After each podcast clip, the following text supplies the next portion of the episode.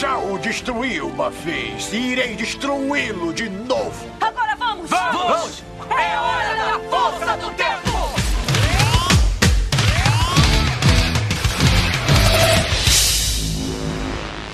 Olá, Nação Ranger, tudo bem com vocês? Hoje estamos comemorando os 20 anos da Força do Tempo e seremos hoje também conhecidos como os Travelers of Time. Sou um fã fissurado de Força do Tempo. Quem está aqui do meu lado é ela também. Eu tô aqui só porque me pagaram. Mentira, gente. Quem dera. Cachê de Ana é alto. É, o meu minuto é valioso, viu? É então isso. vocês aproveitem minha presença aqui e façam o máximo né, de proveito neste episódio de Força do Tempo. temporada que também tá fazendo um serviço de viagem no tempo pra todos nós quatro aqui, porque essa série, essa temporada está fazendo 20 anos, meus amigos. 20 anos de Força do Tempo. Temporada que estreou no dia 3 de fevereiro de 2001. Estamos velhos, né, velho? A série que pegou carona nesse tema que tudo era do futuro, né? No Pegou lá- carone? É, pe- pegou carona, não, não, não, não pegou carona, não pegou carone, mas é isso, cara, porque em 2000, ali, aquele, aquele período em 2000, 2001, tudo era o futuro, meu Deus, tudo é muito longe, né, cara? Sim. E 2001, na verdade, nada demais. É. Mas ele gerou muita coisa legal. Cara, pra mim foi um passado bom, Fred. Foi um passado bom. Gostei Não, foi tanto passado bom, mas o lance é que todo mundo imaginava que 2001 ia ser tipo um futuro mega distante. Não, e com tipo muita assim, tinha tecnologia. o final do mundo também, né? Do bug É, do milênio, e isso. do 99 pra 2000. É, que, que era errado, né? Porque o milênio não virava em 2000, virava em 2001, justamente. Exatamente, exatamente. Era isso, né, gente? É Vocês que nasceram, tipo, depois de 2005, sei lá. Assustador. essa- eu nem sei o que é isso. Nem, sei, nem sabia que tinham seres humanos que nasceram nesse. nesse... Como é que você já fala, Vocês né? já nasceram na Skynet. É isso, vocês já têm que entender isso. De- Nasceu depois do YouTube. É você que nasceu Caraca. depois do YouTube. Deixa eu te falar uma coisa. Você está Vocês errado. não sabem a pressão que foi sair dos anos 90 pros anos 2000.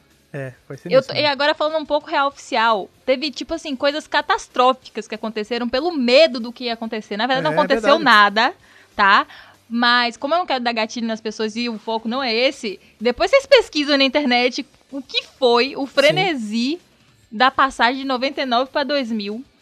Vocês não têm noção, a gente nunca vai passar por isso de novo. Vocês estão achando que 2012 foi emocionante? Vocês não têm noção, os computadores iam dominar a Terra. Teve um, um primo meu que ele tava num esquema de pirâmide sinistro por conta do negócio da virada do milênio. Aí já é Vengeance, viu, cara? Não, é sério, ele entrou num negócio tipo investimento assim, sabe, all-in, porque ele, ah, o mundo pode acabar mesmo. Ele, tipo, perdeu quase uma casa inteira nessa porra de esquema de pirâmide. É isso, por gente. conta da virada do milênio, cara. Vocês não têm noção da pressão dessa época. E tinha também negócio de clonagem, né? Que tava bombando na época. Tema Sim. de várias Ah, é. coisas. Ou clone. Tava tão bombando que tinha uma novela que era o clone. É. E é verdade, tinha o clone. Gente, eu tive aniversário do clone. Vocês me respeitem. É isso, cara, é isso, porque era uma novela de sci-fi. Porque não tem É, era Ó, exato. a gente teve Um Albieri. Né, exato, Albieri com as suas sobrancelhas de quatro Jade. dedos, né? Tava bombando É, tanto que teve Alex ouro. e Wes, né, gente? Tava tão É. bombando. Isso. Como era, É o nome? isso. Como era o nome do Murilo? Era Bem? Lucas, era Lucas Lucas e, e Léo. e Léo. Lucas era e isso? Léo. É. É, é. Gente, vocês não e têm tinha a. Dona Jura. Você Era Dona Jura? tão, foi tão bombada essa novela que eu fiz um aniversário de clone. E depois, quando eu Meu postei Deus. isso na internet, eu descobri várias pessoas que tiveram aniversário do clone também. Não fui os só eu. clones, inclusive, sabe? Cara, ó, eu vou te falar, isso é uma coisa que a gente não pode reclamar, nós que vivemos essa época. A qualidade das novelas era muito boa, porque a gente teve nesse meio. Não sei se era em 2001 exatamente, mas nessa meiuca de, de 2000 e pouquinho, a gente teve o Clone, Kubanacan, que também é uma novela de sci-fi. É Então, assim, nós vivemos o bom tan da TV aberta brasileira, que não tem nada a ver com Power Ranger, mas é muito bom. Vocês estão ligados que vai ter um pessoal que vai pular essa parte do podcast e vai direto pro assunto. Se você pular, você pode ter certeza que a gente vai trazer esse assunto de novo ao longo do review. Então, adianta. Vem cá, sabe o que a gente vai trazer aqui hoje também? São as cartinhas que vieram aí graças aos pombos. Não, os pombos estão pilotando os drones, né? Ainda estão. É, Inclusive, eu recebi um lote com cartas é, com alguns odores. E aí, gente, nós vamos falar sobre isso daqui a assim? Olha aí. Então, gente, hoje aqui no Centro de Comando, comemorando aí 20 anos de Força do Tempo. E já vou logo avisando antes de começar o programa de hoje que tem muito material de Força do Tempo lá no canal também. Então você vai fazer um especial aí, podcast mais canal do Mega Power Brasil para ficar 100% aí imerso no universo de Força do Tempo. Então, vamos para a leitura das cartinhas. Bora. Oh. Desembarcando aqui do, do nosso Q-Rex, diretamente para essa esse lugar aqui com muita radiação pulsando dessa piscina para ler as cartinhas de vocês, junto dessa dupla que está sempre comigo lendo essas peças maravilhosas que vocês mandam. Lucas e Rafa, como está sendo a semana de vocês? Rapaz, tá tudo bem, né? Tudo bem de melhorar, né? Mas roubei. Eu disse que eu- Roubou o bordão, você sabe que nessa brincadeira você tem que Não, pagar uns royalties aí pro Lucas, né? Não, mas. Tá, começamos aí 2021 com o pé direito, né? Muito conteúdo saindo no Mega Power, no Mega Hero. Torcendo aí pra ser mais um ano aí com muito trabalho e muita conquista pra todo mundo. Exatamente. Minha semana, você sabe, né? Tá muito boa, tá tudo tranquilo, mas. Não estamos com os problemas ainda aí na, na entrega das cartas. Ah, não. Tô tentando resolver. Ainda, né? Não, mas assim, aí que acontece? Um rapaz veio entregar as cartas aqui, achei um pouco estranho, né? Ele tava. Era um rapaz com vestes Ih, é, rapaz. soturnas, né? Ele não tava com as cores normais do- Hum. dos entregadores. Perigoso. É, lembrando que da última vez eu tava rolando as entregas com os drones, controlados por pombos. Mas dessa vez foi um rapaz. E ele trouxe umas cartas e eu já percebi que nesse. Ele trouxe uma- as cartas em uma caixa e eu percebi que essa caixa tinha vários odores e tal. Então eu abri pra ver. E eu separei as, as cartas dessa vez por. É, Os cheiros, por- pelos odores, pelos cheiros. Então, As mais cheirosas. né? é, Caraca, essa cara. primeira cartinha aí que já tá separada que eu já mandei pro Rafael, ela tem um cheiro de fru- frutas cítricas, assim, com um leve teor lá no fundo de, Olha de só. perfume um toque, amadeirado, não. É. né? Com, re, é, com é isso, com retrogosto de beterraba. Realmente Essa- vem de essa longe, parte é. do retrogosto dá pra sentir mesmo. Deixa Você eu... sentiu, você dá uma provadinha assim. Dá, dá, É. dá, dá pra ver. Vou morder aqui pra, pra ver como é que tá. Calma que relaxa, gente. Não tem perigo de contaminação aqui não, tá? Eu- É, a radiação esteriliza tudo. Isso. É. Então vamos, vamos ler essa carta aqui que parece realmente que tá com um pouquinho de carimbó. Vamos lá. Bom dia, boa tarde, boa noite. Galacta perdida. Galacta. Caraca, as ilhas galactas, né? Referente aos episódios 22 a 66 do Centro de Comando. Ó. É um apanhado aí geral, né? Vai ser meio grande. Como, é, como não é tão grande. É grande um pouquinho, mas não é no estilo grande que o Lucas tá esperando, né? Pela caixa Ah, postal, ok. né? Ok. Aham. Como vão entidades verdes? Rafa e Fred, é, ela com seu Berelizer rosa, Ana, e o novo membro verde e arremessador de cartas radioativas, Lucas. Como é que vocês estão? Vocês estão bem, né? Tamo indo, tamo bem, mas é novo mais ou menos, né? Que o Lucas tá aqui tem um trilhão de edições já. É, tem, tem, tem, tem, tem. Porque essa cartinha, ele. Como ele pegou com, com cheiro, esse cheiro que na verdade que ele viu de retrogosto de beterraba, é porque a carta já era antiga, cara. Então tava lá Ou embaixo. seja, é uma carta do passado, né? Hoje que a gente tá Exatamente. falando sobre futuro, sobre tempo, né? A carta do Tem passado. tudo a ver, né, cara? Sou de novo o Kleder, aquele o qual o pai botou o D no lugar do B. Tenho 36 anos agora e sou de São Paulo SP. Minha filha agora com 5 anos, que além de gostar do campeão da justiça, também pegou gosto pelas equipes, nossas equipes de super-heróis coloridos, pela graça de Zordon e Gostei. Deixa eu risadinha. Que bom, a menina já está iniciada aí no universo do Tokusatsu, cara. Estou terminando de maratonar a franquia e nesse momento comecei Mega Force. Ele mandou essa carta já tem um tempo, é provavelmente que já tenha terminado a maratona. E ele botou o plot comemorando os 20 anos da franquia é nostálgico, mas não dá pra engolir. Sobre a Operação Ultraveloz é difícil mesmo de acompanhar, ainda mais com o Pinóquio como Ranger Vermelho. Tudo bem que o mesmo só descobre quase no final da temporada, mas gostei da ideia em Indiana Jones, Tomb Raider, Uncharted que os fazem ir a vários locais do planeta recuperando relíquias da Corona Aurora. O lance, claro, é que realmente eles procuram as joias da Corona que caíram na Terra, mas nós temos na temporada outros artefatos. Isso. né? A gente tem outros artefatos como o Martelo do Thor, por exemplo, né, que são artefatos místicos, tem nada a ver com a Corona Aurora, mas E detalhe que essa temporada tem uma hora que eles vão assaltar um banco no Brasil que tá em espanhol, né? Sim. o lance do, da, das joias é porque na época da que o Muto e Flurious tentaram roubar as joias milhões de anos atrás, né, o Cavaleiro Sentinela pegou as cinco joias e jogou na Terra. Mas convenientemente foi na Terra, né? Mas tem outros artefatos durante a temporada. Sobre RPM, que temporada, meus amigos, que temporada! Todas as referências de futuro pós-apocalíptico em que as máquinas quase venceram a humanidade, somada a Mad Max, sem contar que a história é muito boa, adorei.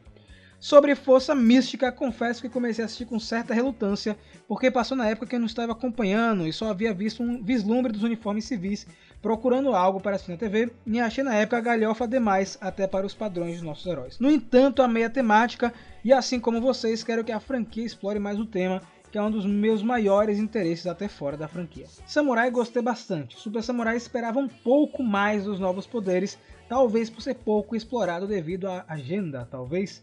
E não menos importante, ele mandou também, Fred, parabéns para seu filho aí. Né, Oh. mandou mais saudade aí, muito Muito amor. obrigado. Para, ele botou pequen, é, seu pequeno Dr. Ranger. Que é que ele tá falando de força mística, né? Eu, eu, na verdade, eu sou o, Korag, né? Porque, Isso. né, eu, eu sou o pai do Nick. Mas realmente É deve, ser, deve ser meio antiguinho aí, né? Porque verdade. O que faz, o que faz a Thaís a, a- o Dona, porque é muito É bacana. verdade. Mas, que inclusive é a personagem favorita dela dessa temporada. Mas deve ter um tempinho mesmo essa cartinha, porque o Nick ele já tá com, com sete meses aí. Tá Aí, próximo então, dos oito parabéns pelos, pelos outros meses aí, tá vendo? Já Sim, é- sim. E, não, e botou assim, por enquanto é isso, não preciso dizer que o trabalho de vocês é incrível aqui no Mega Hero e Doctor Who Brasil. Oh, um grande beijo e que o poder os proteja. PS, somos todos CJ, somos todos Apuluzes, Squad do Poder e Andros não entrega. Foi esse o recado aí que eu... Tem também o, o Alex nunca será o Wesley, esqueceu, mas que a gente fala no podcast de hoje. É, isso é verdade.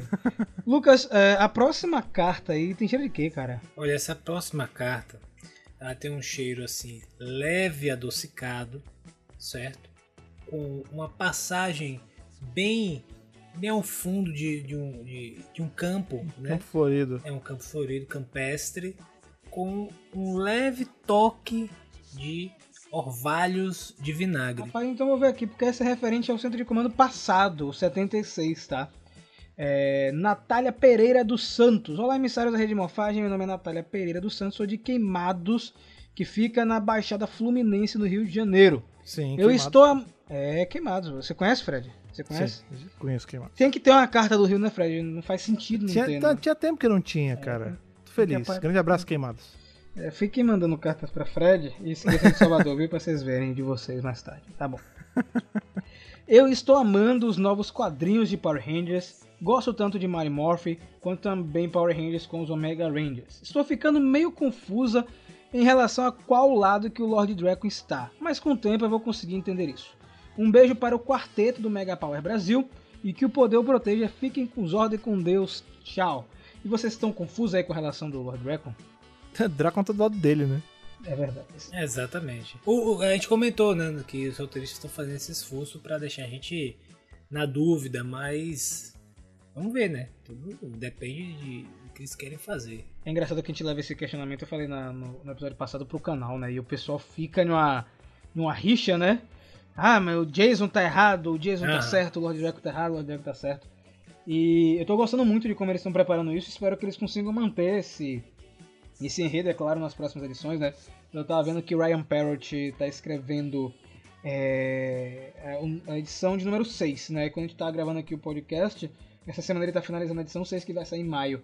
E aí ele falando que é um trabalho assim, bem puxado, né? Você fazer um quadrinho é um negócio trabalhoso, né? E semana é, retrasada, enfim, não posso dizer qual semana é, foi, porque depende do quanto você está escutando o podcast. Mas teve uma semana X que eu falei com o Ryan Parrott, né? Eu tava comentando com o Fred e com o Lucas em off, que o Ryan Parrott ele tinha dito uma vez que ele- o tema de Lord Dragon era uma música que ele estava escutando.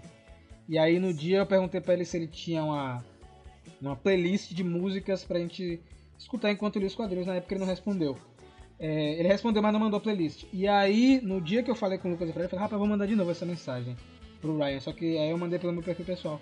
Ryan, tem alguma playlist é, pra gente escutar enquanto lê os seus quadrinhos? E aí ele me mandou um link do Spotify, vai estar aqui na descrição do vídeo para do podcast pra vocês verem. É, fala vídeo ao costume. Com a- o CD que ele escutou para escrever os quadrinhos. E é um CD massa, não sei se vocês já escutaram. Uma trilha sonora bem densa, né? Inclusive, pra quem tem os ouvidos aí apurados, o bloco em que a gente fala de Power Ranger no último podcast, ele abre com a música que o Ryan Parrott escutava pra escrever o Draco. Fred aí já um bom editor, viu? então É verdade. agora que você, se você gostou da música de fundo, tem muita gente que pergunta quais são as músicas que a gente É. coloca no, no BGM, aí é, no BGM. É o Fred que coloca, ele que é o homem por trás da magia, da mágica do centro de comando, então falem com ele se tiver alguma dúvida de música. Dá tempo para ler mais uma cartinha só? Só uma? Acho que dá, dá. Vou pegar aqui. Essa tem um cheiro é, terrestre, de um pouco de terra dos Emirados Árabes, né?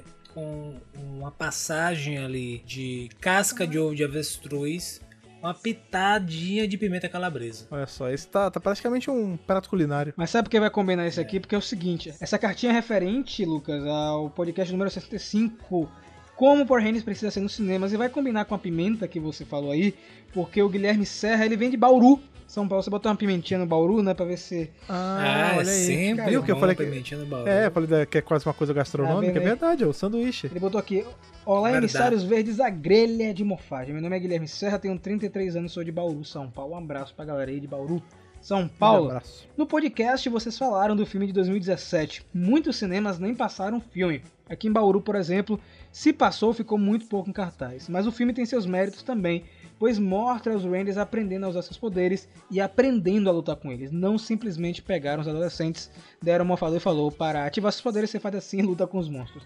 É, é o que eu gosto no filme, né? É o que eu sempre comento nas redes sociais, quando alguém leva essa discussão, até mesmo entre amigos. Eu acho que o filme de 2017, o que eles podem utilizar, que deu certo, é desenvolvimento de personagem. Sabe? Aquilo ali pra mim ficou tão completinho. A gente sempre comenta isso, né? É, pois é, um filme de introdução, esse é o grande problema, né? Ele era um filme pra começar uma linha de filmes e isso foi cortado, né? Então, assim, o que a gente tem muito ali é desenvolvimento de personagem pra poder ver a ação mesmo pesada em um filme que nunca vai acontecer, né? Infelizmente. É isso. E aí ele continua. Na minha opinião, no filme eles deviam seguir o exemplo que o Fred deu de usar uma organização paramilitar por trás dos Rangers e serem os melhores de suas organizações. Os Rangers seriam como uma tropa de elite. A Hasbro poderia trazer essa equipe que praticamente foi confirmada de viagem no tempo para trazer o filme de 2017 para o multiverso de Power Rangers. Talvez nesse filme eles precisem reunir uma equipe de Rangers para ajudá-los e aí trariam, por exemplo, a Naomi Scott para uma participação especial. Aí poderiam trazer alguém de Hyperforce, alguém de Mary Morph para homenagear a série TV, que foi o gênero desse multiverso, algum Ranger original das HQs, mas o mais importante é que a Hasbro não esqueça essa nova equipe, e ela aparecer em uma série TV ou em quadrinho, além de, claro, ampliar e enriquecer a lore da franquia. Acho que ele, ele essa ideia de a gente fazer uma equipe nos cinemas que seja um de cada coisa, né? Como foi aí o arco Beyond the Grid. Seria bacana, né? Porque o filme de 2017 não faz parte do multiverso. Ele tá escorado no canto dele. Eu acho uma pena isso, né? O, a gente volta a falar do Ryan Parrott, ele tava comentando que ele queria voltar a escrever os quadrinhos é, do filme de 2017.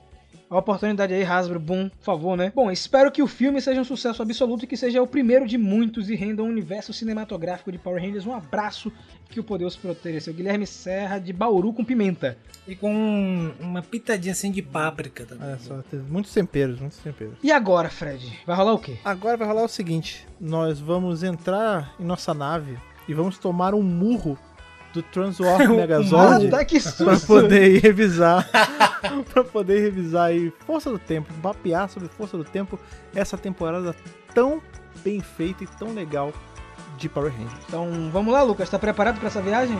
Estou preparado.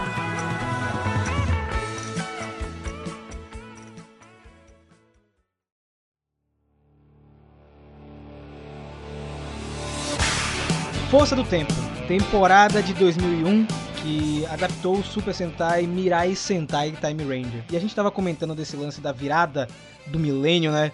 É, Time Ranger teve muito isso lá no Japão, né? Porque foi a, a série Super Sentai que estreou no ano 2000, então foi uma grande mudança. E a gente percebe quando isso é adaptado para Power Rangers que Força do Tempo tenta, de alguma maneira, se diferenciar das temporadas anteriores, seja na temática, nos efeitos especiais, trazendo várias, vários elementos da cultura pop, né? E é uma temporada que ficou tão famosa, ficou tão marcada, que foi a única de Power Rangers nesses 27 anos aí a concorrer ao Emmy. Se eu não me engano, o M, o M por o mixagem de som, né? Alguma coisa assim. Isso, exatamente. E você vê como a temporada ficou marcada. é, até hoje ela é lembrada por muita gente. Muita gente pede continuação. é, e a gente teve, né, que a gente comentou recentemente aqui na- no centro de comando a graphic novel, é, Scenes of the Future. Mas Força do Tempo chegou aqui no Brasil em duas épocas diferentes, né? Primeiro na Fox Kids, em março de 2001, e mais tarde em 2003 na TV Globinho. E eu queria saber, antes de começar a história de Força do Tempo, se vocês já tinham tido contato com a temporada na infância ou só foram assistir um pouco mais velhos. Você falou que veio em 2003, é, Força do Tempo pra TV Globinho, Kubanacan de 2003, só, e também tinha Viagem no Tempo, só pra fazer essa ponte aí. Tava tendo tudo a ver, né? pois é. Eu vou te dizer uma coisa, você esqueceu aí do, do jogo pra Playstation 1, que era Power Rangers Time Force. Sim, era muito bom. Que, é, que na época ele, ele era um beat'em up, digamos assim, ele tinha umas características de beat'em up, tipo Fighting Force um pouco, lembrava, sabe? Isso, é verdade. Então, é verdade. era bem legal, assim, né, na época, né? Tinha cenas, porque como o PlayStation Era CD, trouxe né? a possibilidade, era CD e trouxe a possi- possibilidade de rodar os filmezinhos, então aparecia a abertura, várias cenas da série. Então você. Naquela época era um absurdo isso, né? Não tinha. Esse jogo de PlayStation ele tinha mais viagem no tempo mesmo do que a própria série. Porque Uhum. apesar de ser força do tempo, a gente não tem eles, tipo, ah, esse episódio é no Velho Oeste, esse episódio é no futuro longínquo. Não, né? A gente tem os, os Rangers ali stranded, né? Eles estão presos no, no passado de 2001, né? E no jogo era bom porque era essa, era essa catarse, porque a gente fazia justamente isso. Tinha uma fase no Velho Oeste, tinha uma fase é, na- no mundo contemporâneo, era, era bem bacana. assim, eu gostava desse jogo, joguei bastante mesmo. É interessante porque muita gente conheceu Força do Tempo por causa do jogo, porque a gente já recebeu esse tipo de mensagem no, Sim. no Mega Power. Eu conheço Força do Tempo por conta do jogo, eu conheço o Resgate por conta do jogo também.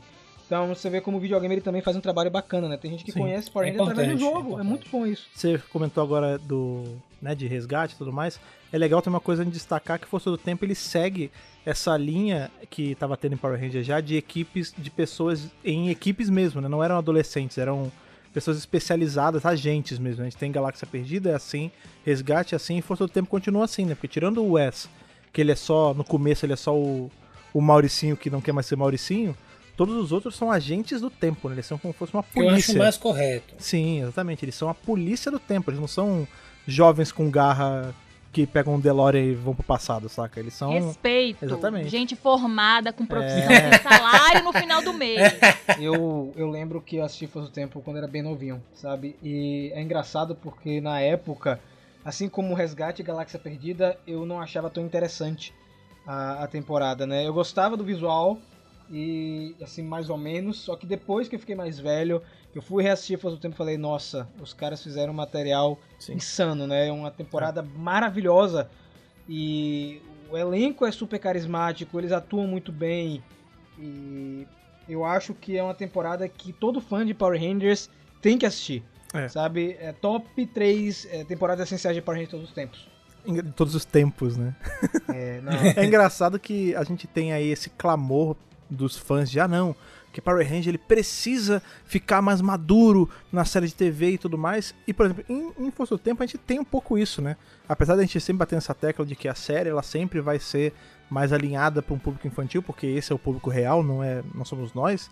Força do Tempo ela começa bem adulta mesmo. A gente vê que tem um assassinato no primeiro episódio, né? Exato. O, o Hanzik ele arranca uma espada da perna ou, ou da- das costas, não sei. A treta. e passa a faca no Alex, cara. Então, assim, já de cara você não tá esperando, porque você tá naquela de. Ah, Power Ranger, heróis coloridos, que legal, olha, robô gigante. Eita, cacete, ele tá matando o cara, entendeu? E eu não sei, assim, na época eu. né, 2001, 2003, eu era adole- pré-adolescente, né, cara? Eu assisti, eu lembro que eu gostava, eu não tive essa repulsa à série, não. Eu gostava muito, porque eu sempre gostei muito de tema de viagem no tempo, né? Na época eu já era muito fã de, de, de Volta ao Futuro, então facilmente ela entrou nas minhas favoritas, assim, na época. Eu gosto muito e é uma temporada que o vilão, ele se destaca muito mais do que os heróis pra mim, apesar dos heróis serem muito bons. Mas o Hanzik, ele é um dos meus personagens favoritos de Power Ranger, assim. Olha. Independente de herói, vilão, ele é muito bem construído como um todo, assim, desde o personagem até o ator que pegaram, né, que é o, o Vernon Wells, né, que ele já era um cara famoso já de Hollywood, fez Mad Max, um monte de coisa. Inclusive tem até um, um episódio que é em homenagem a ele, tem, ele se veste igualzinho o personagem de Mad Max, tipo... É, é muito bacana, é uma, uma temporada muito bem feita mesmo. Então vamos lá, vamos para o ano 3000, né? Um ano onde aparentemente o crime ele foi extinguido, né? Uma Mais ou menos. sociedade, é mais ou menos, né? Uma sociedade aí que parece um pouco distópica. O Lucas vai até comentar isso um pouco mais pra frente de como isso poderia ser trabalhado talvez em outras mídias, né? Futuramente. Só que nesse ano de no ano 3000 nós temos aí um criminoso chamado Hanzik, que é um mutante, né? É, é um tipo novo de personagem que a gente tem na franquia. E ele tá tentando voltar pro pra- passado para destruir o futuro. E nesse primeiro momento a polícia da Força do Tempo consegue deter ele, no caso o Alex, e leva ele para ser julgado, né? E nesse julgamento lá no futuro, ele é condenado à prisão criogênica para toda a eternidade, cara. Tipo, uma prisão para sempre. E a gente tem uma comemoração. A, a própria Jen, né, que é uma das protagonistas, que a gente vai comentar dela, tá muito contente, né? Porque ela agora é, vai poder viver o resto de sua vida com o Alex. Só que no momento que eles estão transportando o Hanzik para a prisão, né? Eles são atacados por Nadira, que é a filha do Hanzik, e ele consegue escapar. E a missão dele continua sendo voltar para o passado para destruir o futuro. E nessa missão de ir pro passado, ele acaba assassinando o Alex, como o Fred falou, com a espadada nas costas, logo no primeiro episódio. Com a- uma peixeira, né, cara? E vai para o ano de 2001. Ele se transporta junto com a prisão criogênica. Isso é uma das coisas mais legais do, do personagem dele, porque diferente de outros vilões, né, que só os, os monstros apareciam, ou eles faziam um ritual, no dele não. São criminosos, né, cara? Ele, ele literalmente arranca a prisão do lugar e ele fica lá caído numa floresta no passado, descongelando os caras e mandando pra, pra bater nos Rangers. Mas esse São, lance. Tipo, presidiários. né? É isso, é isso. É, é tipo um Oz em Power Ranger, saca? É É, o Prison Break, sei lá, em Power Rangers, com, com a- o paralelo que vocês querem fazer aí. Mas isso é uma coisa, esse lance da criogenia forçada, né, pros vilões e tudo mais, isso é um dos pontos que levanta o que o Lucas muito bem falou sobre a, essa utopia, que na verdade é uma distopia, porque a gente vai ter episódios, essa é uma temporada com muito questionamento moral. É, tem um episódio que a gente conhece um monstro que ele foi preso porque ele roubava comida pra alimentar a família, era um negócio assim, uma coisa bem tipo ladrão de É. galinha. E ele tava lá criogenizado, morto, é como se você matasse a pessoa sem, sem matar. Então, assim, você vê que era uma sociedade limpa, mas a um custo meio meio nebuloso, assim. O próprio Hanzik, será que ele tinha uma justificativa do porquê ser assim? Mais até do que outros do que outros vilões do Power Ranger, porque você vê que ele era um cara que era feito desse jeito por conta da sociedade. É interessante porque eles trabalharam um pouco isso eles- em, em alguns pontos muito específicos, um passando, digamos assim. Uhum. Mas é justamente essa ideia de que existe uma sociedade perfeita, onde todos é, eram perfeitos, é, existe o controle dos seres humanos, né? Gataca, né? Nesse sentido, tipo, é, tipo Gattaca. E é, quem estivesse fora dessa norma pré-estabelecida, sabe por Deus quem lá, quem estava comandando a sociedade no ano 3000 exatamente, quem era o cabeça, ou quem era o grupo que estava comandando exatamente, Uhum. era expulso, era o, o outcast, né? Eram, eram os párias da sociedade. E aí entra o Hanzik, os mutantes, etc. Eles representam essa situação, só que eles são resultado justamente desse tipo de organização social que estava lá no ano 3000. Então eles poderiam. Essa é a possibilidade de você trabalhar o, o, o Time Force como uma distopia. Que Isso. não chegou a ser, no caso, trabalhado lá na, na- lá na série, mas seria bem legal eles, eles colocar essa, esse contraponto, certo? E mostrar. é, inclusive tem, assim, tem uma deixazinha, né? Depois que o Alex volta, né? E Uhum. como eles mexem na linha do tempo, o Alex volta meio esquisito. E tem o final também. Você fica com aquela, com aquela sensação assim de que tem alguma coisa errada. Então pode ser que aquela polícia da força do tempo ela era uma, é, ela era uma força esquisita que os Rangers vão descobrir talvez. E seria legal eles ter uma trama, ter uma trama sinistra com isso. Enfim, é a criatividade dos roteiristas que estão trabalhando. não, vai- Eu acho que tem pano pra manga pra isso aí, cara. É uma das partes da franquia que funciona muito bem pra quadrinhos justamente por conta disso, né, cara? Você consegue fazer Uhum. uma, uma história muito mais pesada, muito mais de se interpretar mesmo, esse lance de que esse futuro, eu falei do Gataca, é um filme que inclusive fica aí de, de dica pra vocês que estão ouvindo. Baita filmão que fala justamente sobre isso, uma sociedade, entre aspas, perfeita, que é uma utopia eugenista, que é exatamente isso Exato. que acontecia aqui, né? Você vê que essa, a perfeição do futuro era num preço muito esquisito, né? Os mutantes, eles eram pessoas que eram erros genéticos mesmo, né? Isso. X-Men, pô. X-Men é a grande referência para isso aí, né? Tipo, as pessoas que estão fora do padrão e por isso são excluídas. E aí nós temos nosso grupo tendo que viajar pro passado pra conter o Hanzik. É, meio que de uma forma forçada, né? A gente, eles não, não tem planejamento pra nada, a gente só vai seguir é, para aprisionar ele. Na verdade, a gente tem dois sentimentos, né? O primeiro o sentimento de culpa do Alex ter morrido e o sentimento também de ter deixado o Hanzik escapar, né? A, a Jen, ela fica fissurada nisso. E a gente vê em vários momentos da temporada sangue nos olhos da A mulher é uma bomba atômica, na verdade, né? Ela é louca. É tipo, é. sem exato. tempo, irmão. Bora, bora, bora, bora. Eu tenho missão pra É cumprir. e aí carregando aquela culpa é, de tudo, né? Eu acho que o sentimento se resume à culpa. Culpa do, do vilão ter escapado, culpa dela não estar lá pra ajudar o Alex, enfim. E aí essa culpa vai motivando ela até grande parte da temporada, até o Wes conseguir dar uma acalmada ali, né? Inclusive, isso é uma, é uma das coisas mais geniais assim, do personagem dela, né? Essa, a gente sabe que Força do Tempo é uma temporada que a gente tem uma mulher como líder, né? Que no caso é justamente a, a Jenny. E como isso é passa, como ela acaba virando líder, né? Porque o anterior morre, o anterior era noivo dela, e aí tem todo. É uma, é uma liderança que é meio, meio amarga pra Isso. ela, né? Porque ela tem que fazer porque caiu no colo dela porque o noivo dela morreu, cara. É muito pesado. E é muito louco quando eles vão pro passado, eles chegam no ano 2001 e eles não têm como lutar contra o Hanzik, né? Porque o cronomorfador ele só pode ser ativado quando cinco estiverem ativados, né? Pra eles morfarem. E é nesse momento que eles encontram o Wes, que pra mim é uma das cenas mais bonitas de Power Rangers. É emocionante o momento que o Wes aparece e tira o capacete e a Jen olha pro rosto dele e chora, né? Ela dá uma segurada, é, ela dá uma, É. segura- Cara, tenta dar uma é isso. segurada. É um disfarça. negócio... É forte, assim, eles interpretam bem. Porque o Wes não pode saber. Isso. Pra não mudar a linha do tempo. Tem, ela fica, dá uma seguradinha pra não. Deve, eu fico imaginando pra ela, né? Tipo, você né, passa por, o- por uma situação que é traumática, né? Porque envolve trabalho e vida pessoal. Aí você fala Isso. assim, não, Aham. beleza, agora eu tenho uma missão, eu vou voltar, né, no passado e vou consertar as coisas. Aí a primeira coisa que acontece quando você chega, o maluco tira o capacete e é Idêntico. igual o cara que acabou de morrer, você... tipo, O psicológico vai. Buga, né, velho? E isso ainda entra naquela parada que a gente já discutiu, inclusive, se você não escutou o nosso review aí de Sins of the Future, vai escutar que é uma baita HQ, é um baita review também, que a gente sabe que essa, esse medo, né, que eles tinham de alterar a linha do tempo era um, é um medo válido, né, mas a gente sabe que os eventos em que eles iam pro passado pra para impedir Hanzik já estavam estabelecidos no contínuo espaço-tempo, né, sempre era... é, sempre estava nos planos do universo eles terem ido lá pra trás. Muito louco, né? É o paradoxo. né? Exatamente, que o Bootstrap Paradox, né, cara, que é... A gente nunca sabe qual é o começo da, da linha, né? E aí a gente tem esse lance, que o cronomorfador ele é ativado só pelo DNA, né? Essa temporada mexe muito com o lance de DNA, né? Os mutantes têm o DNA alterado, pra eles ficarem grandes eles têm que expor o DNA e tudo mais.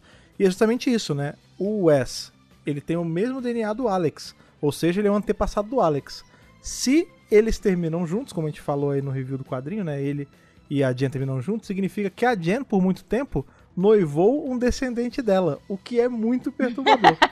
Pra você ver que, mais uma vez, o que a gente falou no início do podcast é muito importante, né? A gente tá falando aí sobre sci-fi, viagem no tempo e clonagem, né? Falando aí de, de personagens, né, que são o mesmo antepassado e tal. Então você vê aí que o clone realmente é uma referência válida e que ninguém deve falar mal aí desse, né, desse material. o clone e Kubanacan. Exato. Kubanacan também tem. O, o. Esteban ele vem do futuro também. E nós temos o Wes mofando, né? Ele finalmente mofa junto com eles. Eu acho uma cena muito bacana.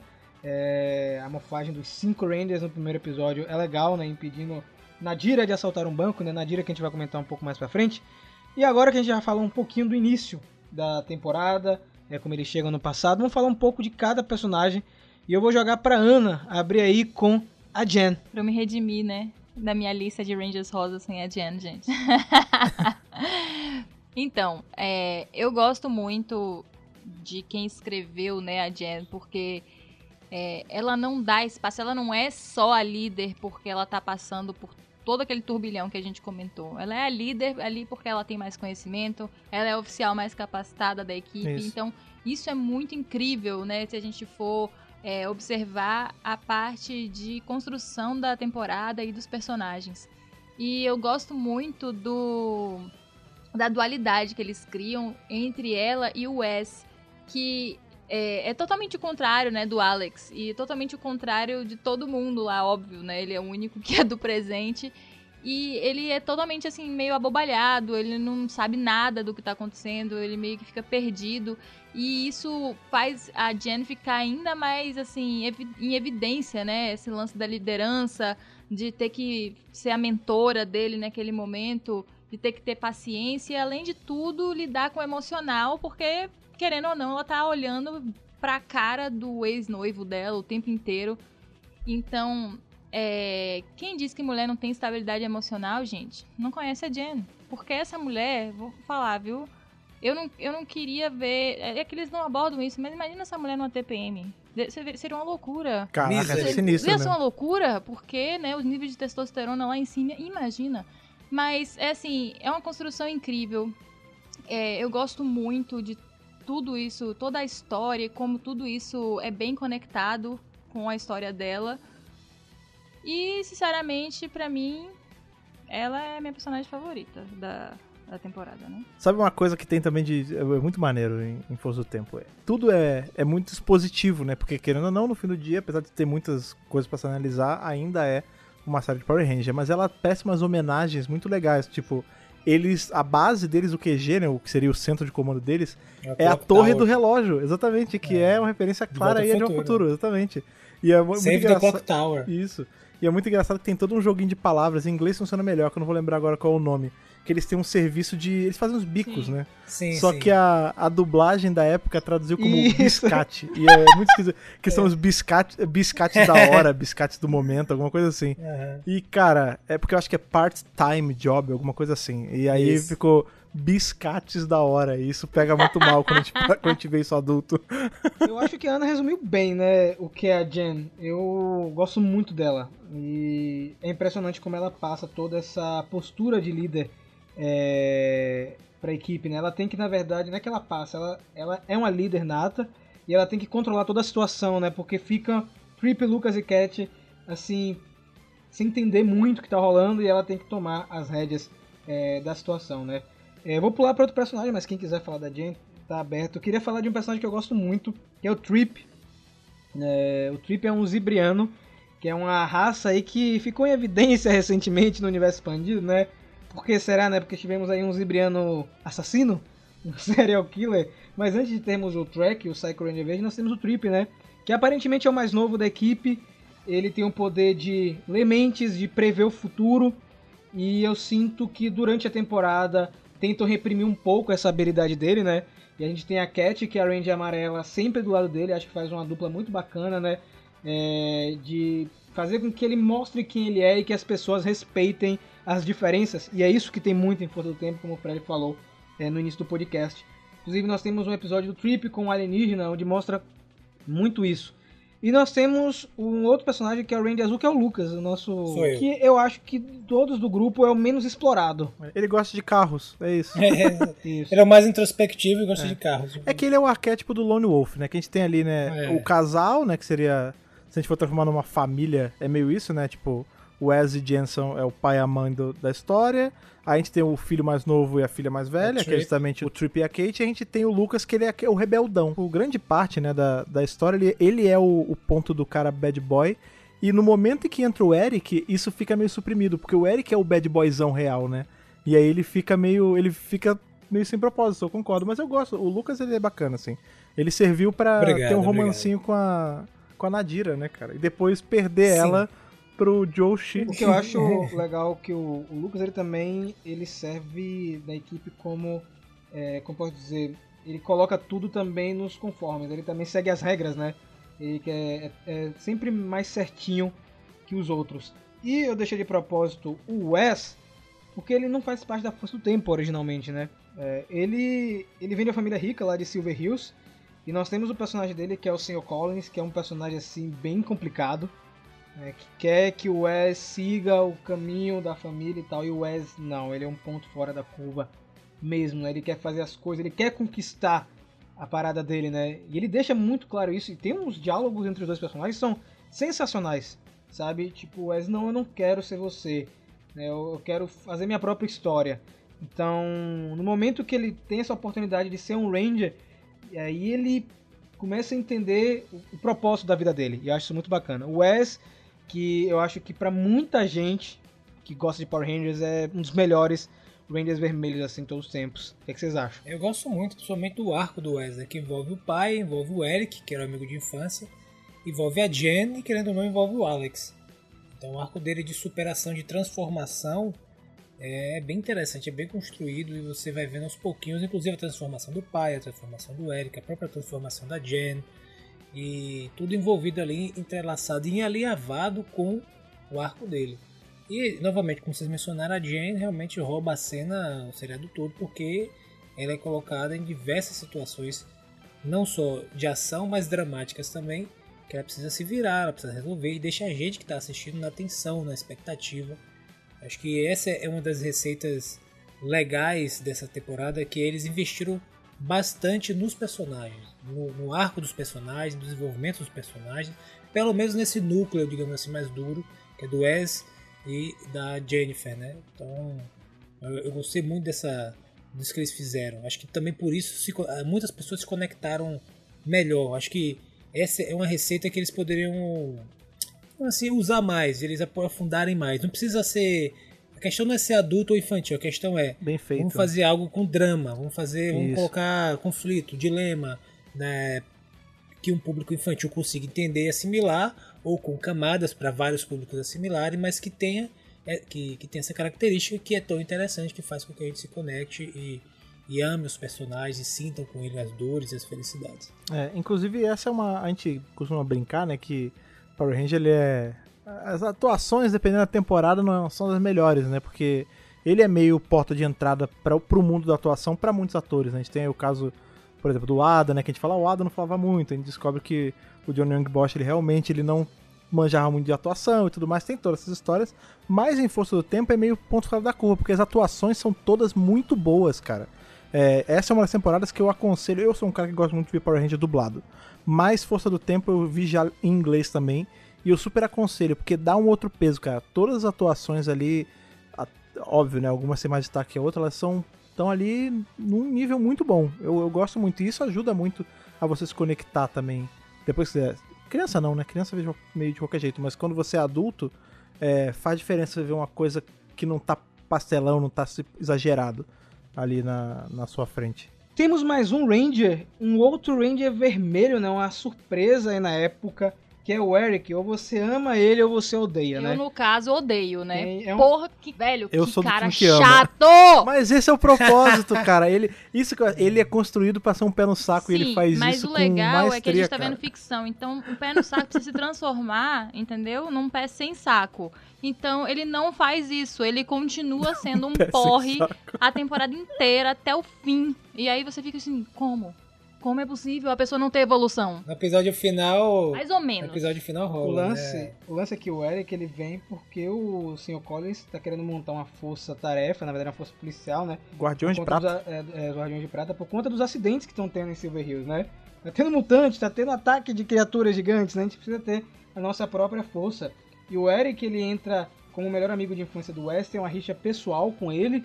E no momento que ele encontra aí o Morfador Quantum, é, que foi acidentalmente jogado no passado pela Força do Tempo, junto com o T-Rex, e ele se transforma no Ranger Quantum e ele tem como virar um Ranger, meu amigo, é, é, muda muito é, a, a pegada da temporada, né? Porque a gente tem uma rixa pessoal, é da parte dele no caso, né? Porque o Wes não quer brigar com ele em momento nenhum, inclusive quer que o Eric faça parte do grupo e o Eric ele Chato. quer, ele quer ele quer atuar como o Ranger solitário, né? É, é uma dinâmica meio parecida com o desse Ranger Verde novo que a gente tá tendo, né? Ele aparece, ninguém tava esperando, ninguém sabia da existência desse, desse outro Ranger da equipe. E aí ele, por, por um tempo, ele é um misterinho e ele, por muito tempo, ele fica se negando a, a participar da galera mesmo. No, no final ele até vai, mas por muito tempo ele não faz. É muito parecido com a dinâmica de agora. O que eu sei é que Lucas gosta muito dele, né, Lucas? Do do Ranger Quantum, é verdade isso? Aquele Quantum Power! Gosto quando ele fala, se transforma. O Eric, ele é, ele é um personagem maneiro para pensar em construção de personagem mesmo, apesar de dele ser chatão, eu concordar que ele, que ele é obnoxious, né? Ele é chato de propósito.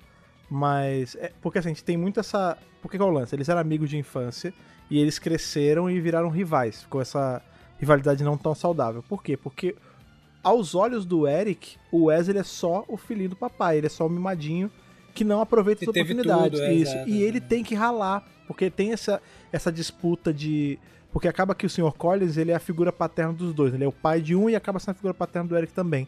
E aí ele conquistou o respeito do Sr. Collins com o suor da testa dele, né? tipo, Isso, ralando. muito só, viu? Tem É. áreas que ele pede pra ser ele o fica líder e o cara não, vou dar pra esse cara aqui a liderança. Sai fora, É. tá ligado? E aí o Wes tem tudo na bandeja, e isso vai dando essa rusga nele, cara. E é muito é interessante que isso reflete até no na- nas cores deles, né? Porque os dois são vermelho, a gente sabe que essa é uma temporada com dois Rangers vermelhos. E um é vermelho e branco, outro é vermelho e preto, né? Que ele é um cara que é, é mais ele é mais sombrio mesmo por conta das coisas que ele teve que passar pra chegar nesse cargo de liderança entre um milhão de aspas, né? E os nossos vilões, Fred? Nossos vilões são bons nessa temporada? Os nossos vilões estão aí no- nos patamares mais altos de vilões de Power Ranger, porque nós temos no canto direito, pesando muitos quilos, porque tem partes de metal em seu rosto e partes do seu corpo, temos Hanzik, um dos vilões mais bem construídos de Power Ranger, que é esse cara que ele é um mutante, que ele tem metade da cara deformada, e tem essa máscara meio fantasma da ópera, e ele consegue arrancar facões e peixeiras do corpo, e ele é um cara muito mal e sem coração, ele odeia tudo e todos, menos o, o, o docinho de coco aí de, desse- dessa temporada, essa coisa linda chamada Nadira, que é a vilã mais consumista Maravilhosa. diários de uma. Como é que chama? Diários de uma. De uma compradora compulsiva. Que o lance dela, o lance dela é roubar banco pra comprar chapéu, roupas extravagantes e tudo Isso. mais. E ela é a única que consegue dobrar o Hanzik. Inclusive, esse é um dos. a- Essa relação pai e filho, ou pai e filha nesse caso, é, eu digo sem medo, a melhor de todo muito o Power bom, né? Ranger, cara. Porque você vê. Porque você vê que, tipo, o Hanzik ele é mau, ele quer destruir tudo e todos, sim. Mas ele genuinamente ama a filha. Tipo, ele Sim. ele daria a vida dele pra Nadira não sofrer um arranhão. E a gente vê isso em todo episódio. É muito legal, muito bem construído. Temos também o real vilão da temporada, que é o Frax. Louis a caveira dourada, robô. Que é o doutor, né? Isso, Antes o doutor. Exatamente, que é, isso é um grande plot twist, né, uma revelação grande que a gente tem aí ao longo da temporada, que ele é o... Ele é o segundo no comando ali, né? A gente tem a, a Nadira é meio segundo no comando também, mas é que ele é o cientista. É como se ele fosse o... Vai, é como se ele fosse o Finster dessa temporada, né? Que ele parece ser só o cara, o capacho do Hanzi, que a gente descobre que ele tem a ver com o passado. twist. É, o plot twist, que ele é maligno pra caramba e tudo mais. E temos também o bufão da temporada, que é o nosso amigo Gluto, que é o peixe peidão. Esse é o trabalho dele. Então, É. que o Frax também, eh, o doutor na época, a gente descobre depois na temporada que ele é responsável pela doença de Hanzik, que faz com que ele precise, né, ficar naquela situação e que deixa a maldade dele e o ódio para com os seres humanos ainda maior. Então, tem esse esse plot twist que a gente vê, acho que na segunda metade da temporada, que é muito importante, inclusive pra gente saber depois na no quadrinho Sins of the Future. É, porque ao passo que ele foi o causador aí da, dessa deformidade do Hanzik, o Hanzik foi o responsável por ele ser um robô, né? Porque Exato. o Dr. Ferrix, ele era um humano normal, e aí o Hanzik, ele tenta dar a cura, porque o Hanzik tem isso, ele tem que ficar o tempo inteiro tomando aqueles vidrinhos com remédio, né? Soro, né? É, tipo, tipo homeopatia. Ele tem que ficar de tempo em tempo colocando, ah, tem que tomar um remedinho. Então, ele tem que ficar aquele negócio o tempo todo. E aí, se ele não tomar, enfim, ele fica borbulhando e tudo mais. E foi o Dr. Ferrix que deu pra ele. Só que o lance, ele depois que pegou a cura da doença, tudo bem que o próprio Ferrix botou, ele assassinou o Dr. Ferrix no incêndio. E aí, beleza, né? Poupou o laboratório todo. É isso. E aí ele virou o robozão maligno que nem o Hanzik sabia que era a mesma pessoa, depois que ele descobre. E também desemboca nessa história maravilhosa de Sins of the Future que a gente já revisou. Eu curto muito o núcleo de vilões. Eu acho que o Vernon Wells, que faz o Hanzik, ele entrega um vilão fantástico, sabe, cara? E é muito louco Uhum. saber que na temporada seguinte de Força do Tempo a gente vai descobrir por que o Hanzik tem os seus poderes. né? É uma coisa completamente fora de Força do Tempo.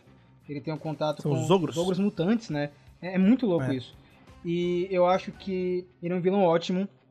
Como o Fred falou, foi muito bem pontuado. Ele é um vilão mal, mal, mal, mal, mas quando chega a filha, ele fica com o coração mole, né? E ela que vai ser uma peça fundamental lá no final da temporada.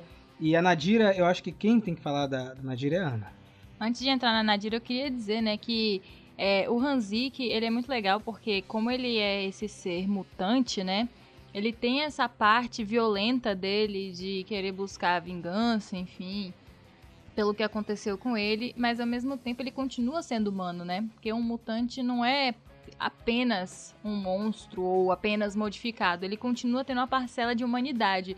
E a gente vê essa humanidade através da Nadira. Então, ela é, ela é muito importante por isso. Tem gente que olha e fala assim: ah, essa personagem é muito chata, é muito inútil. Não, ela não é.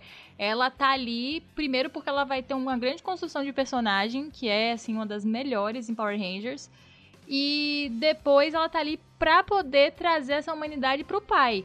Porque É a âncora, né? é isso, você vê várias vezes, por exemplo, em Tempestade Ninja mesmo, tem aquelas sobrinhas e ele meio que. Ah, se tiver que morrer, morre, tá ligado? Mas o Hanzik não. Ele é assim, amor de pai mesmo, ele respeita a filha, respeita as Sim. opiniões dela.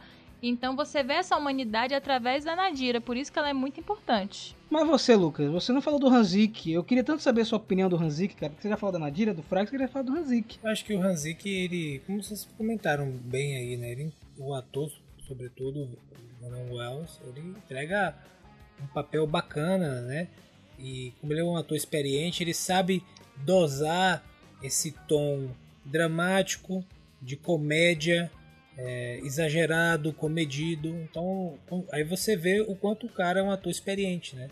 Então, ele tem esse repertório de habilidades ali na manga para usar na medida certa, certo? Em uma, em um seriado infanto-juvenil. Então, muitos atores, inclusive, é, de peso já passaram por Power Rangers e, e tiveram e, e tem essa habilidade. Ele é um deles. E eu achei bem legal o vilão também, toda essa nuance de ele ser mutante, né, de ele estar ali numa vingança contra a humanidade porque ele foi excluído e ele, ele terminou ficando com essa doença. Então o arco dele junto com a Nadira é bem interessante, inclusive para o final, né? É, o fechamento de arco dele que a gente vê no final da temporada e depois nos quadrinhos também, sobretudo com Hyperforce, etc, é bem interessante como as coisas mudaram, né? Como o arco dele se fechou, ele virou um- uma outra pessoa. Cê- é, eu acho bem legal. Acho que eles poderiam, como eu falei, é, utilizar essa, esse caminho novamente, trabalhar bem os personagens, pensar um arco completo, pensar nos des- desdobramentos desses arcos em quadrinhos, que é uma coisa mais é fácil de fazer, mais barata, né? Ter um público mais nichado, onde possa, onde você possa desenvolver uma história mais soturna, sombria, mais profunda, quem sabe de alguma coisa de algum personagem. E eu espero ver cada vez mais vilões como esse mesmo. Assim. Eu sei que tem pessoas que gostam, que preferem não ter, que seja uma série mais direta, mas eu sou um dos que votam que as coisas podem. Tem que ter camadas, né? É, tem camada. Você pode ter. Quem tá querendo ver só a parte é, mais, digamos assim, direta, digamos, a parte mais. As, as né? É. porque a luta nada- é, a- é uma forma mais eficiente de você representar um conflito. né? Só que você pode fazer com a luta e com as- todas essas outras partes também. Então, eu sou a favor de, de- da integração desse- de todos esses elementos para formar um, algo bem bacana. Se a gente for reparar, é, Power Rangers desde Mighty Morphin até Força do Tempo, a gente vê a franquia querendo evoluir com seu público.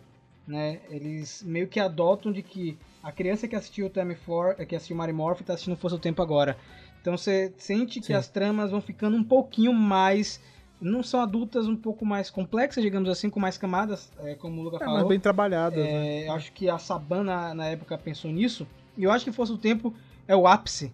Né? Porque depois a gente vai ter Força Animal, que é uma temporada transitória Que pra, volta. pra é. era Disney. E Força do Tempo é o ápice, né? Uma temporada absurdamente madura pros padrões de Power Rangers. Legal que vocês comentaram, não lembro quem foi, mas vocês complementaram o seguinte também, que normalmente e antigamente você tinha essa preocupação de fazer às vezes as coisas com camadas porque os pais assistiam às vezes com os filhos. Uhum.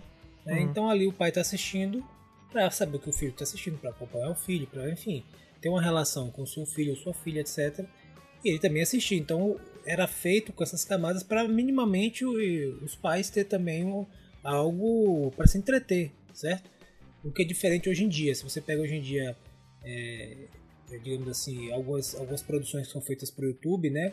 Para crianças, assim, Isso faz muito sentido. bem novinhas, é, praticamente você exclui os pais, porque os pais só É querem só botar. criança, é. É, é tipo assim, bota lá no. Toma pra- esse celular e cala a boca, pelo amor de Deus. É, toma seu celular Toma e essa cala a galinha boca. pintadinha Isso- aí, vai. É, isso é prejudicial, entendeu? Eu acho que o ideal é que cada vez mais você bote as camadas, assim como as animações da Pixar fa- fazem, né?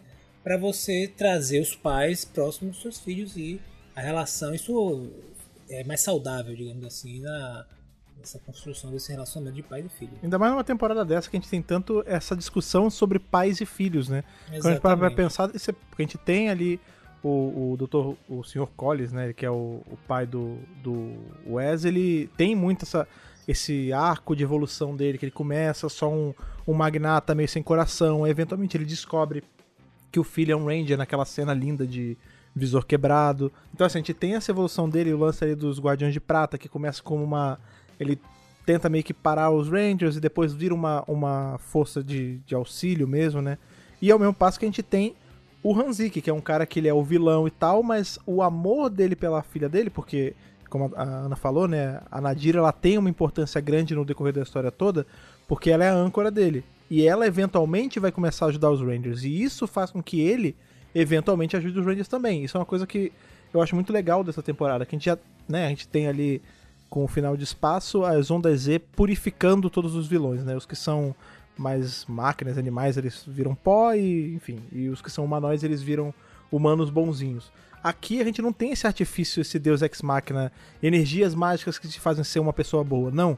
O Hanzik, ele assume os erros dele, ele assume que ele fez, né, ele cometeu crimes, ele, ele é um terrorista do tempo, e ele vai, ele se entrega no final. Pra, para pagar. Exatamente, erros. pagar os erros dele e a gente e é muito interessante porque a evolução de personagem dele continua além da temporada, porque na temporada seguinte, né, em Força Animal, a gente vai ter o crossover onde ele já tá mais renovado, inclusive o rosto já tá limpo e tudo mais. E mais pra frente, que a gente vai ver em Hyperforce e também em Sins of the Future, ele quando eles voltaram pro futuro, ele pagou a pena dele e eventualmente ele virou o diretor de um centro de reabilitação mutante. Então ele transformou essa a rusga que ele tinha pela sociedade, que por muito tempo ele usou pra se vingar da, da humanidade, ele usou pra fazer uma coisa boa, que é tipo não fazer outras pessoas passarem pelo que eu passei. Então assim, é uma evolução de personagem que não é, ah, é- a gente vê muito o universo expandido, mas tá na série, é, é mérito da série, tá ali desde sempre. Outro personagem que a gente pode, pra finalizar isso aqui, acabou passando, a gente comentou dele várias vezes, né? É o Alex, né? O Alex, ele é a peça fundamental é, da temporada, ele que vai ser o start pra Jen voltar pro passado. Alex nunca será o S. E é, nunca será o Wes, né? Hashtag. Hashtag aí. E ele também é um personagem muito importante durante a trama, sobretudo por conta das voltas dele no tempo, que mais tarde a gente vai descobrir que é por conta das anomalias do tempo causadas pela Syrah, né? Que é a irmã dele, que a gente viu em Sins of the Future. Mas eu acho que é um personagem importante, apesar de na época eu não gostar dele. Eu tinha raiva quando o Alex aparecia. Parabéns aí para Jason Fount, porque ele conseguiu é, fazer dois personagens tão diferentes. Né? Você o semblante do Alex é completamente diferente do Wes. É impressionante. Você vê duas pessoas diferentes, gente. É surreal, de verdade. E eu acho que, é, apesar de ser muito rápido o que a gente vê dele na, na série de TV, ele é importante sim. Mas a gente pode comentar sobre o Alex em outra hora, porque tem mais um personagem que a gente esqueceu. O Fred tava cobrando aí desse personagem. Ah, Que é a verdade. Circuito. A circuito Corujita. que é, é a circuito que ela é o alfa da temporada, né? O robozinho que ajuda e tudo mais. Que ela é basicamente isso, né? Ela fala quando tá tendo problemas, ela tem uma vozinha meio irritantezinha, assim. Mas ela é legal, é bonitinha.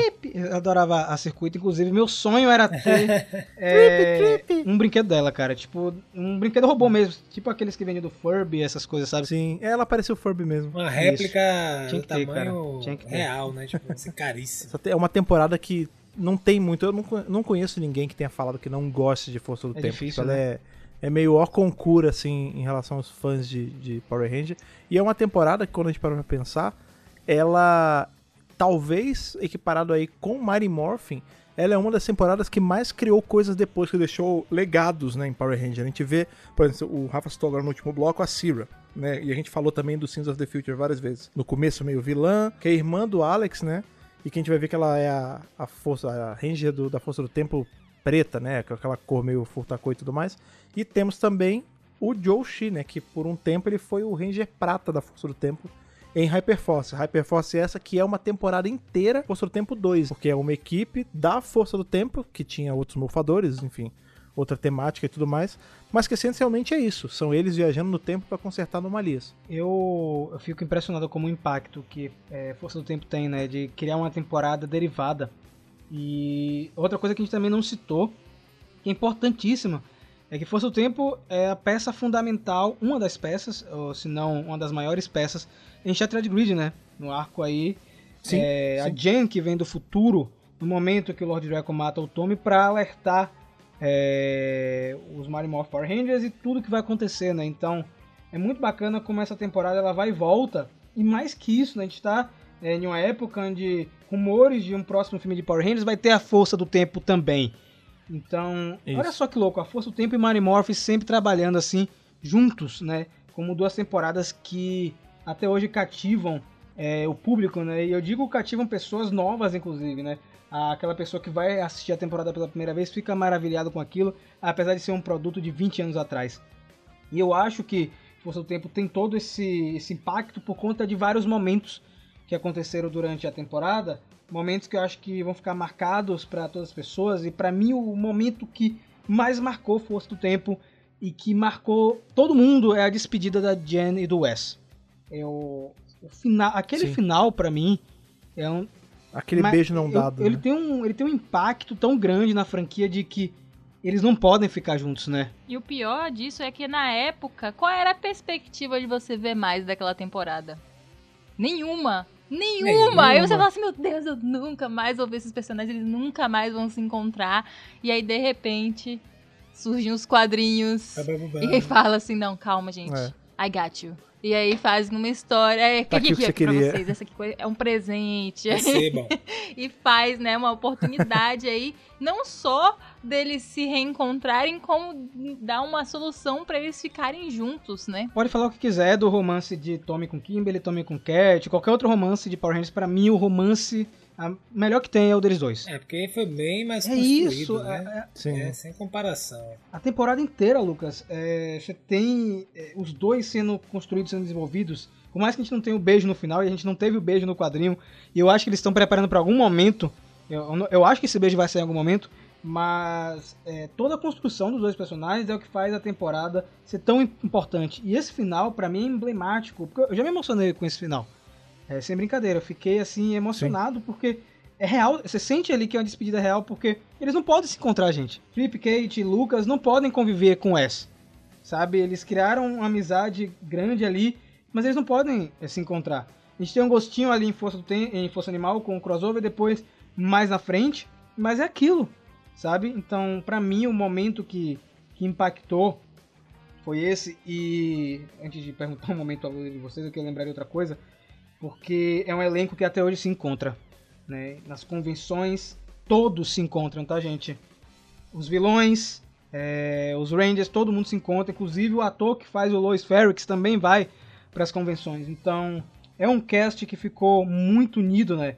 E na época, rolava até um rumor que ia ganhar um filme, Força do Tempo. Um filme e uma possível continuação que acabou ficando só no, no universo dos rumores. Já imaginou? Nunca ninguém. Se ele vai chegar agora só? Ó, ia ser louco, né? Mas pra mim o momento favorito, o meu momento favorito é a despedida. E o de vocês? Cara, a despedida é um bom momento. A revelação do Q-Rex é sinistra. É, é muito legal. É um, é um bom momento também. Quando a gente vê pela primeira vez, porque é uma temporada que a temática não tem bicho, né? Tipo, é, são naves, né? A gente tem o modo azul, o modo vermelho, que inclusive eu sempre achei vacilo não ter os outros modos. Né, Eu ficava com raiva. E aí, do nada, você tem tipo um Zord novo aparecendo, que é um T-Rex que é muito mais legal do que o T-Rex de Marimorph. Que ele vira um cavaleiro sinistrão também. Nossa, essa, essa é uma das cenas é muito bom. É, é- esse é um momento muito legal também. Ali, o, aquele episódio do, do- que tem o encontro do Lucas com a Nadira, que o é muito engraçado isso porque eles ainda são inimigos, né? O, o, o Hanzik ainda odeia todos eles, mas aí provando mais uma vez que ele faz tudo pela filha, como a filha quer sair pra namorar o, o Lucas, ele fica tipo de ele chega assim, ó, você não tá tratando minha filha não, hein? Vai, leva ela no cinema, compra chocolate, Isso, faz não sei o que. Cara, esse episódio é, mu- é bobo, muito mas é bom. muito bom. Eu vou dizer uma coisa a você, tenho alguns momentos que essa temporada me conquistou, rapidamente inclusive. Um momento ao concurso assim é o momento do Time Warp Zord, que dá uma porrada pra jogar os Zord. Dá um socão, pra- né? O passado. Eu gostei muito, inclusive ele aparece lutando em um determinado momento. Eu acho que é no quadrinho que ele aparece, ele também é na série de TVs que ele aparece também na. Tem um episódio que alguém controla é. ele. É. Isso. Mas acho que os momentos, inclusive quem me acom- tava me acompanhando no Instagram, quem não me acompanha, acompanha agora, arroba Lucas Zdravakov, eu posto de vez em quando, apareço por lá, posto alguma coisa, mas sempre quando eu posto algo relevante. E aí quando eu tava maratonando a série, eu, foram vários momentos de referências, de, de- as referências, essas homenagens que os diretores, roteiristas, etc., prestaram à história do cinema, aos filmes de viagem no tempo e principalmente à ficção científica. Então você tinha momentos lá é, que você vê lá algo homenageando é, Back to the Future, Sim. Doctor Who, é, você também tinha lá Mad Max, né? cena Mad Max, enfim, várias, várias cenas de filme. Uma que me marcou muito que é a escadaria do aqui no Brasil ficou como o corpo que cai lá fora é Vertical do. Hitchcock, que é nitidamente uma cena inspirada na cena dessa do filme do, do Hitchcock, né? Que é um clássico de cinema que todo diretor gosta muito e, e referencia. Então eles se referenciaram até Hitchcock na série. Você tem um episódio só é, que, o, que o monstro é um- uma espécie de cineasta, né? E aí você tem vários episódios no Velho Oeste, não sei o que. E também é esse episódio homenageando o cinema, né? Os filmes que a gente tanto ama. Então esses momentos para mim foram muito importantes na série, porque você vê o cuidado, o respeito, a reverência que eles estão prestando ali à história né, do cinema, a história das séries, enfim, da sétima arte, etc. Então, eu fui, fui assistindo e fui, ó, eu, eu assisti e fazia uma história, ó, ó o Jurassic Park aqui, hein? É, ó. Back to the Future, olha não sei o que. E aí são vários momentos, inclusive, quem sabe, é, isso vira um vídeo lá no Mega Power Brasil. É engraçado você tá falando agora das referências de filme, né? A gente falou das ao Futuro, tal, Vertigo. Sabe uma que tem também, agora o Rafa tinha falado do visual do, do Alex, né? Que tem uma hora, porque a gente tem ele com a roupa uniforme, mas tem uma hora que ele fica com um sobretudão, aquele óculos escuro, que, pra ser misterioso, né? Ele, agora que eu lembrei disso, ele tá igual o Rufus de Bill e Ted. Saca Bill e Ted? Ah, sim, que sim, tem sim. O, o mentor deles, que é o cara Sim. que leva a cabine pra eles viajarem e tal. E o. Alex tá vestido idêntico, cara. Com óculos escuro, com sobretudo, assim, meio parte eu não branca tinha parte reparado preta. nessa referência, é verdade. É, e é um- uma franquia de viagem no tempo também, que eles estão homenageando É. aí. Eu nunca tinha me ligado, eu pe- lembrei agora. E Lembrando que quem fazia, quem fazia o Rufus era o George Carlin. Né? Sim, exatamente. O Comediante brutal maravilhoso. É. Unidos. Meu momento favorito. Tava aqui pensando enquanto vocês é, falavam e eu fiquei dividida entre o primeiro episódio, que pra mim é muito bem feito, mas eu acho que tem um momento que é mais marcante, que é quando a Nadira finalmente clica e cai em si, né? Sobre É marcante mesmo. É bom. é, eu sou má mesmo, né? Nós somos vilões ou nós fomos colocados numa posição onde, né, acabou que precisamos fazer algumas coisas que normalmente não faríamos. Então aquela cena lá Isso. da, da criança, né, é da, da grávida, do parto, é assim, tipo nível uma série Netflix pra jovens adultos, sabe? Não, não tem, Uhum. você não vê Power Ranger ali Uhum. naquele momento, assim, como um produto, como eles, né, colocam ali o, o target para crianças. É uma cena super complexa que eu não tenho um adulto que assistiu aquilo e não se emocionou na hora e, né, é, foi assim, a Nadira não ganhou essa pessoa. Duvido que a pessoa fale assim, é, não, sabe? Não tem como. E, e eu acho legal que a gente continua vendo mais uma vez, né? A gente recebeu esse presente, que é os quadrinhos, pra continuar vendo a história dessa personagem que no futuro realmente é, vira uma outra coisa, se transforma, né? Então, pra mim, esse é um momento mais marcante da temporada pra mim. Esses episódios que tem de com um fundo mais emocional, eles realmente são os, os que pegam mais a gente, né? Esse da Nadira é muito bom. Tem é, o que até citei no começo, né? Que tem aquela história do Alien que foi preso por um motivo besta. Esse Uhum. episódio, eu Esse lembro. é muito bom também. é, eu não vou lembrar o nome do Alien exatamente, do, do mutante, né? Exatamente, mas é. É, tipo um polvo, coisa É, assim, né? isso, ele é, é azulzinho assim. Mas o lance é que esse episódio é muito bonito porque o Trip fica amigo dele. Isso. E aí tem uma hora que controlam ele, ele fala, não, eu não quero fazer isso, ele é meu amigo. E aí tem uma cena, nossa, isso ficou tatuado na minha, na minha mente mesmo. Que eles são forçados a brigar e o, e o, o mutante tá, tipo, sofrendo, quase chorando. Isso. Tipo, cara, é sinistro, porque você pensa, é isso, que é, é, encaixa bem com o que a Nadira fala nesse episódio que a Ana lembrou, né? Nós somos vilões mesmo ou nós somos meio que é, demarcados por, por alguém na sociedade pra sermos esses párias pra existirem heróis, sabe? É, é pesado você analisar isso depois de adulto ou, enfim, jovem, porque é, é um subtexto que a criança não pega, mas que é muito, é muito bem feito, cara. Você vê que isso é só um somatório de. E você vê que é um somatório de fatores que faz Força do Tempo ter um impacto, né? É, Cenas emocionantes, é, momentos divertidos, e todos bem feitos, todos bem escritos. Eu acho que é isso que faz a temporada ficar é, emblemática até hoje, né? E é engraçado porque é, a gente está comentando de Força do Tempo agora, a gente pode comentar de Força do Tempo daqui a 10 anos, vai ser a mesma opinião porque tem uma história consistente e atemporal, digamos assim. Acho que você pode assistir em qualquer época. Eu acho que esse que é o impacto da, de Força do Tempo, é trazer uma temporada com múltiplos questionamentos. Você tem é, questionamentos que talvez, na época, uma criança muito jovem não vai entender, mas talvez um pouco mais velha, nossa, realmente tem essa nuance que eu não, não tinha percebido.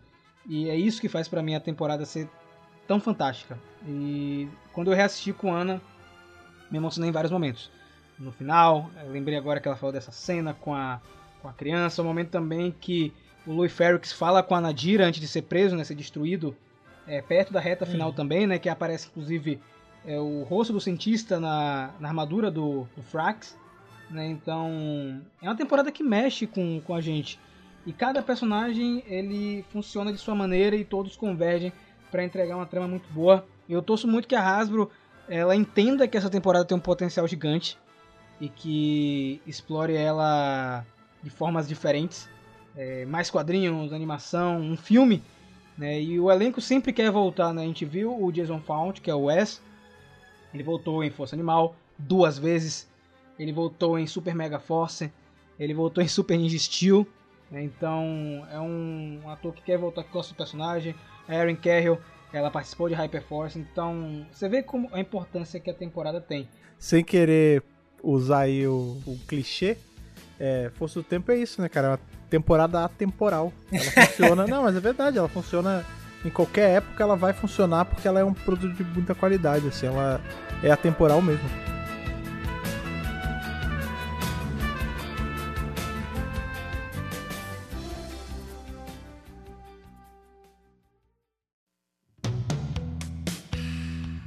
Seguindo aí o que falamos nesse podcast, essa ode, essa temporada que está completando 20 anos, talvez muitos de vocês que estão ouvindo a gente hoje não, não tenham 20 anos. Às vezes você veio depois dessa temporada, mas muito provavelmente você já assistiu, porque essa é uma temporada que está aí no topo dos favoritos de todos os fãs, de todos os ouvintes que nós temos aqui. Então é óbvio que nós queremos saber aí qual as considerações de vocês para essa temporada tão legal, tão bem trabalhada e tão importante para a história de Power Rangers. Para fazer isso, você sabe muito bem como você faz. Você vai nas nossas redes sociais, redes sociais essas que o Lucas vai falar pra gente agora. Você pode seguir o Mega Power Brasil, assim como eu acabei de falar, arroba Mega Power Brasil, tanto no Twitter quanto no Instagram. Acesse também nosso canal, o Mega Power Brasil, lá no YouTube, com diversas novidades e vídeos bem interessantes para você ver nossos, nossas faces, nossas Olha. belas faces lá. E também não esqueça que acho que é uma parte mais importante, é o site do Mega Power Brasil, onde saem as novidades bem mais rápidas, notícias, etc. E tá lá o grande hub, é onde você encontra tudo, né? Então acesse também um site que é muito importante, www.megapowerbrasil.com.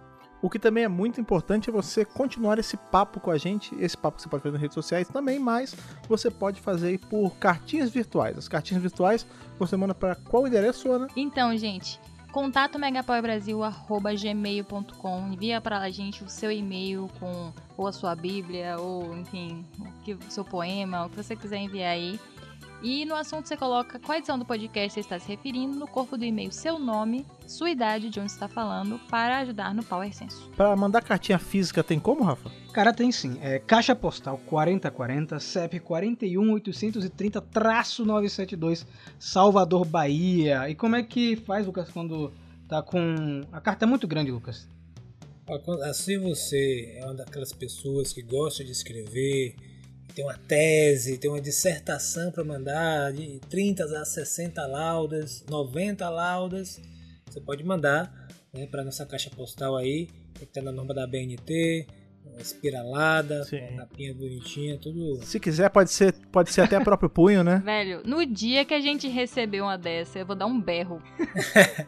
E aí não se preocupe não que a bancada aqui, é, a bancada vai analisar, a gente vai Sim. fazer a- Mandem seu TCC, mandem seu TCC. Isso, vai fazer a colação de grau. É isso. Fique tranquilo. Agora, eu vou te falar, o dia que a gente receber 60 laudas, norma da BNT, espiralada, capa dura, Eu faço questão de ler. feito à mão, maluco, eu leio eu leio feliz. Claro, claro. feliz, Vai pô. ser um episódio Sabe, só lendo, entendeu? A carta. Imagine que uma imagine se é uma série, pessoa né? que não conhecia essas coisas, ela vai procurar, vai pesquisar, vai passar a conhecer, pô, a gente já mudou a vida de uma pessoa, Exatamente. cara.